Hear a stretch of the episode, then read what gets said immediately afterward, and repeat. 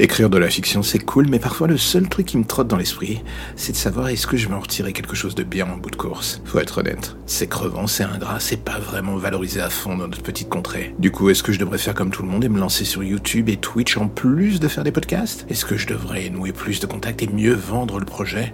On peut dire oui, oui, oui et encore oui, mais est-ce que cela marcherait pour autant?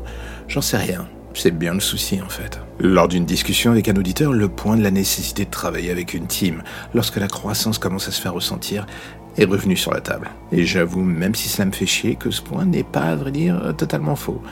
Mais encore faut-il arriver à passer le cap au final très compliqué du lâcher prise. Quand on crée un projet de A à Z comme moi, on a du mal à accepter l'idée que quelqu'un va venir marcher sur nos plates-bandes. Faute délimiter son territoire, répartir les tâches déléguées pour exister sur le long terme. C'est un fait, c'est une évidence. Un passage nécessaire pour évoluer d'une certaine manière. Et c'est pas toujours simple. Car dans le fond, c'est aussi là que réside la base de tout ce merdier. Même si votre concept de base est absolument génial, il y aura toujours un moment où les gens vont finir par se lasser. C'est normal, c'est la base aussi.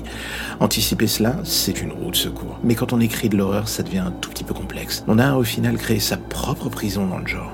Les gens viennent pour cela, pour se faire peur, pour être dégoûtés, terrifiés, ou juste ressentir une surcouche de bizarre ou de malaise. Est-ce que vos états d'âme en dehors du cadre fictionnel les touchent Je ne sais pas. Pour moi, cela établit une touche de différence parfois intéressante dans la façon d'aborder le sujet, de créer un lien. Mais est-ce que pour autant c'est la clé du succès? Là encore, j'en sais rien. Oui, en ce moment, je dis beaucoup de fois cette phrase. Mais c'est un peu la vérité. Je n'ai pas de plan défini pour ce projet. Ça peut se ressentir, je l'admets. Du coup, je mène ce projet en fonction de mes envies, de mes états d'esprit. De naviguer d'un extrême à l'autre au niveau du style. De mon côté, j'ai envie d'essayer d'autres choses en ce moment, et après pas loin de 250 épisodes, je me demande jusqu'où je peux encore pousser le curseur sans tomber trop dans l'extrême, ou la caricature.